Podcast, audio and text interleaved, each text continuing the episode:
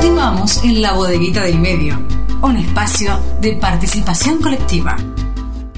La necesidad de vivienda es tremenda, gigante. Y pensemos que también tener un domicilio nos sirve muchas veces para que te den un trabajo, o cuando vas a pedir un trabajo te dice, bueno, ¿usted dónde vive? También para acceder a algunos beneficios, como podría ser un crédito. Nombro ese que es relativo, pero bueno, por decir uno, a veces hasta te piden un teléfono fijo, ¿no? El teléfono fijo, obviamente, para tener uno necesitas tener un domicilio. Y la vivienda es un derecho humano y te permite acceder a otro derecho que es justamente el del trabajo digno. A veces se cree erróneamente que las personas usurpan por gusto, ¿no es cierto? Como se estuvo diciendo estos días desde algunos medios mm, dando a entender despectivamente esto. ¿Por qué no nos permitimos pensar que quizá realizar una acción como esta es para ser vistos y escuchados, para poder ejercer sus derechos justamente a una vivienda y trabajo dignos.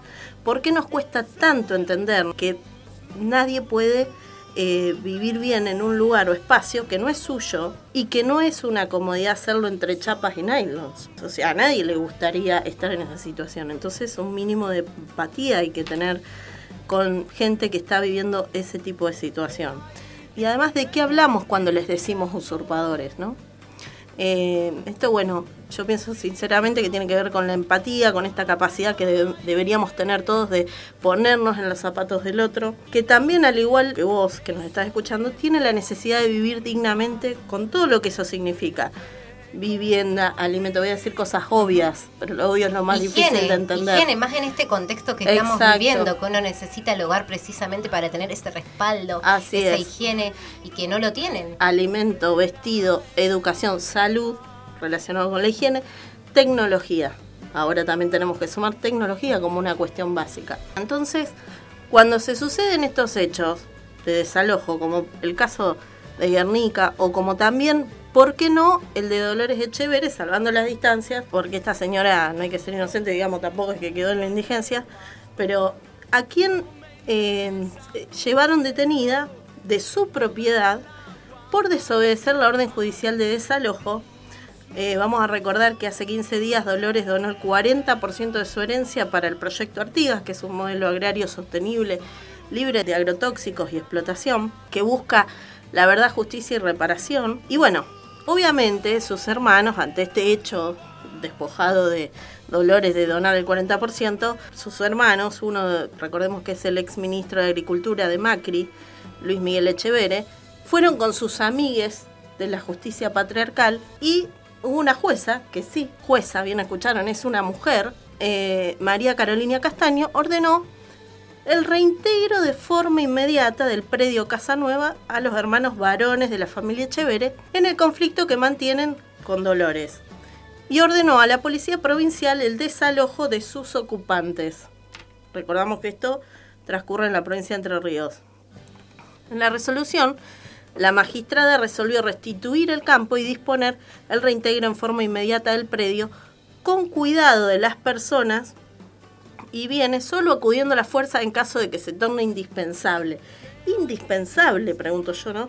Eh, si solo estaba Dolores, una mujer, a la que otra mujer, digamos, le aplica todo el peso de la ley, ahora valiente también Dolores, ¿no? Porque luego de haber sufrido violencia de género durante años y años por parte de estos hermanos, que se creen dueños no solo de la tierra, sino también de la vida de los otros. O sea, dícese su hermana y demás. Toda una movida mediática. Finalmente, Dolores fue liberada anoche cerca de las 22 horas. Este, pero toda una movida mediática, porque además después voy a hacer un posteo relacionado con esto. Si ustedes eh, leen las noticias online, van a ver que en el portal de La Nación, Clarín te pone algo así como que si querés seguir leyendo la noticia tenés que suscribirte, o sea, dejar tus datos. Eh, en La Nación lo pueden ver, se ven las, fotos, hay toda una nota referida a cómo quedó la propiedad luego de que se retiró, este, porque recordemos que los integrantes del proyecto eh, Artigas sí se retiraron eh, y cumpliendo la orden judicial la que estuvo un poco más de tiempo allí fue Dolores. Y, bueno, toda una nota con muchas fotos, porque una imagen dice más, más que mil palabras, de cómo quedó la propiedad, ¿no?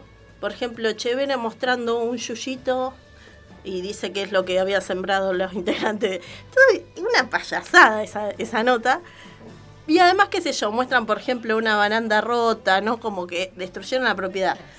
Y si ustedes ven una nota de, de Telam, justamente también de ayer, que seguramente la foto es, es actual, podrán ver a Dolores y atrás se ve la baranda completamente enterita. O sea que eh, bien podemos pensar que los Echeverre, cuando lograron tomar la posesión nuevamente del campo, bueno, hicieron algunos destrozos como para decir que habían sido los del proyecto Ortigas. Bueno, el proyecto Artigas sigue en pie, siguen trabajando en eso, así que vamos a ver cómo se sigue dando esa historia, ¿no? Con la justicia patriarcal que está, eh, bueno, en este momento, en ese caso, y la nombramos, pero siempre la estamos nombrando, sobre todo sobre cuestiones de, de violencia de género y demás. Así es. Bueno, Vamos a la parte musical, porque el día miércoles Divididos lanzó su nueva canción Cabalgata Deportiva, que marca el regreso a estudio de Divididos. Recordemos que en junio habían presentado el tema Insomnio, que fue grabado precisamente desde cada uno de los hogares de ellos a raíz del aislamiento preventivo por la pandemia y en este caso regresan con cabalgata deportiva, así que vamos a quedarnos escuchándolos. Pueblo que sufre, herida caliente, nace el niño que no calla la voz. La bodeguita del medio. No me harán sentir el frío de la soledad. Un espacio de creación colectiva.